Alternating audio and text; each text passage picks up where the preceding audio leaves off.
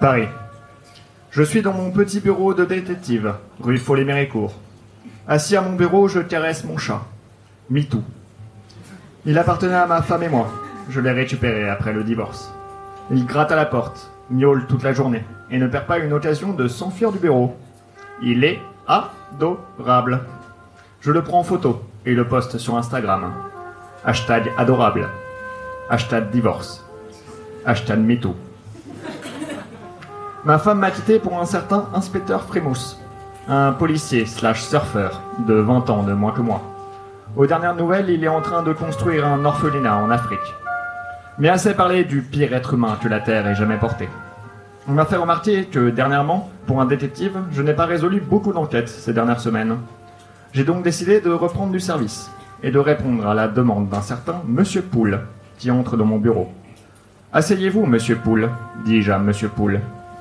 Vous pouvez m'appeler Hubert, me répond-il. Votre nom est Hubert Poule.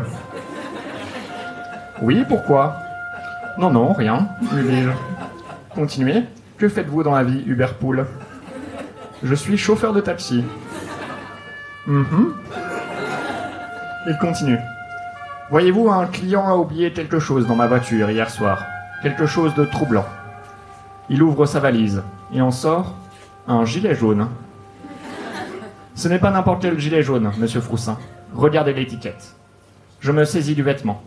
Sur l'étiquette, il est marqué au stylo bille Ce gilet jaune appartient au chef des gilets jaunes. Mon Dieu, le chef des gilets jaunes. Il serait donc réel. Si je découvre l'identité du malfrat, plus personne ne pourra dire que je ne résous rien. À moi le respect et les pépettes. Ne vous inquiétez pas, monsieur Poule, je suis sur le coup. Euh, J'ai une dernière chose à vous demander, monsieur le détective. Je ne veux pas de problème pour moi ou ma famille. Si jamais vous veniez à raconter cette enquête à quiconque, serait-il possible que je reste anonyme? Vous pouvez citer mon prénom, mais j'aimerais que vous marquiez une croix à la place de mon famille. Voulez vous faire appeler euh, Hubert X? Il y a un problème? Non, non, tout va bien, tout va bien. Mon plan est simple. Faire essayer ce gilet jaune à toutes les personnes que je croise dans Paris. La personne à qui le gilet ira à merveille sera forcément le coupable. Si ça marche pour Cendrillon, ça marche pour moi. Malheureusement, deux heures plus tard, chou blanc.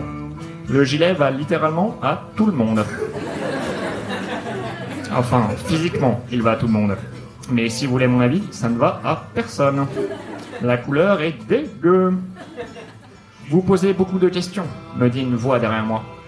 Je n'ai pas le temps de me retourner, qu'on me frappe au visage. Je n'avais- jamais été de ce côté-là d'un coup de poing. Je dois avouer que ça pique un peu. Je me réveille à l'avant d'un bus, ou plus précisément, au volant d'un bus. Un revolver contre ma tempe. Je me retourne vers son propriétaire. Il s'agit de deux frères siamois, une sorte de cerbère à deux têtes. Ils ont un revolver dans la main droite et un gilet jaune sur le dos. Merci de nous avoir ramené notre gilet, monsieur Froussin. Bienvenue dans notre bus. Vous ne pouvez pas dépasser les 5 km heure, ou le véhicule explose. Nous avons appelé ça l'opération Escargot. Qui êtes-vous? leur demandai-je en roulant le plus lentement possible. Nous sommes les chefs des Gilets jaunes, me répond la tête de gauche. Je m'appelle Gilles, et voici mon frère, John. Vous vous appelez Gilles et John. Oui, pourquoi? Laissez tomber, laissez tomber. Vous vivez dans votre bulle à la capitale, me dit Gilles. Vous vous moquez de nous, alors que c'est nous qui souffrons de vos décisions égoïstes. Nous, la province, le vrai peuple français. Hmm, cet homme n'a peut-être pas si tort. Et en plus, nous détestons les Noirs, les Arabes et les PD, rajoute John. Hmm, cet homme a peut-être un peu tort. Ce véhicule est cerné. Accélérez. Vous ne voyez pas que vous créez un embouteillage? La voix vient d'un barrage de police, 100 mètres devant nous. Jamais, répondent Gilles et John en chœur dans un mégaphone. Nous avons des revendications.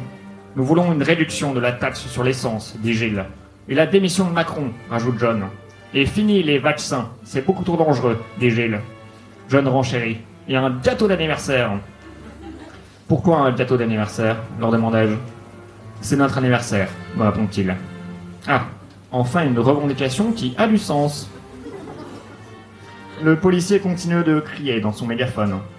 Je m'appelle inspecteur Frémousse. Nous pouvons trouver un terrain d'entente ensemble. Laissez-moi négocier avec vous. Bon Dieu. Frimousse. Ce gredin a dû finir de construire son orphelinat en avance.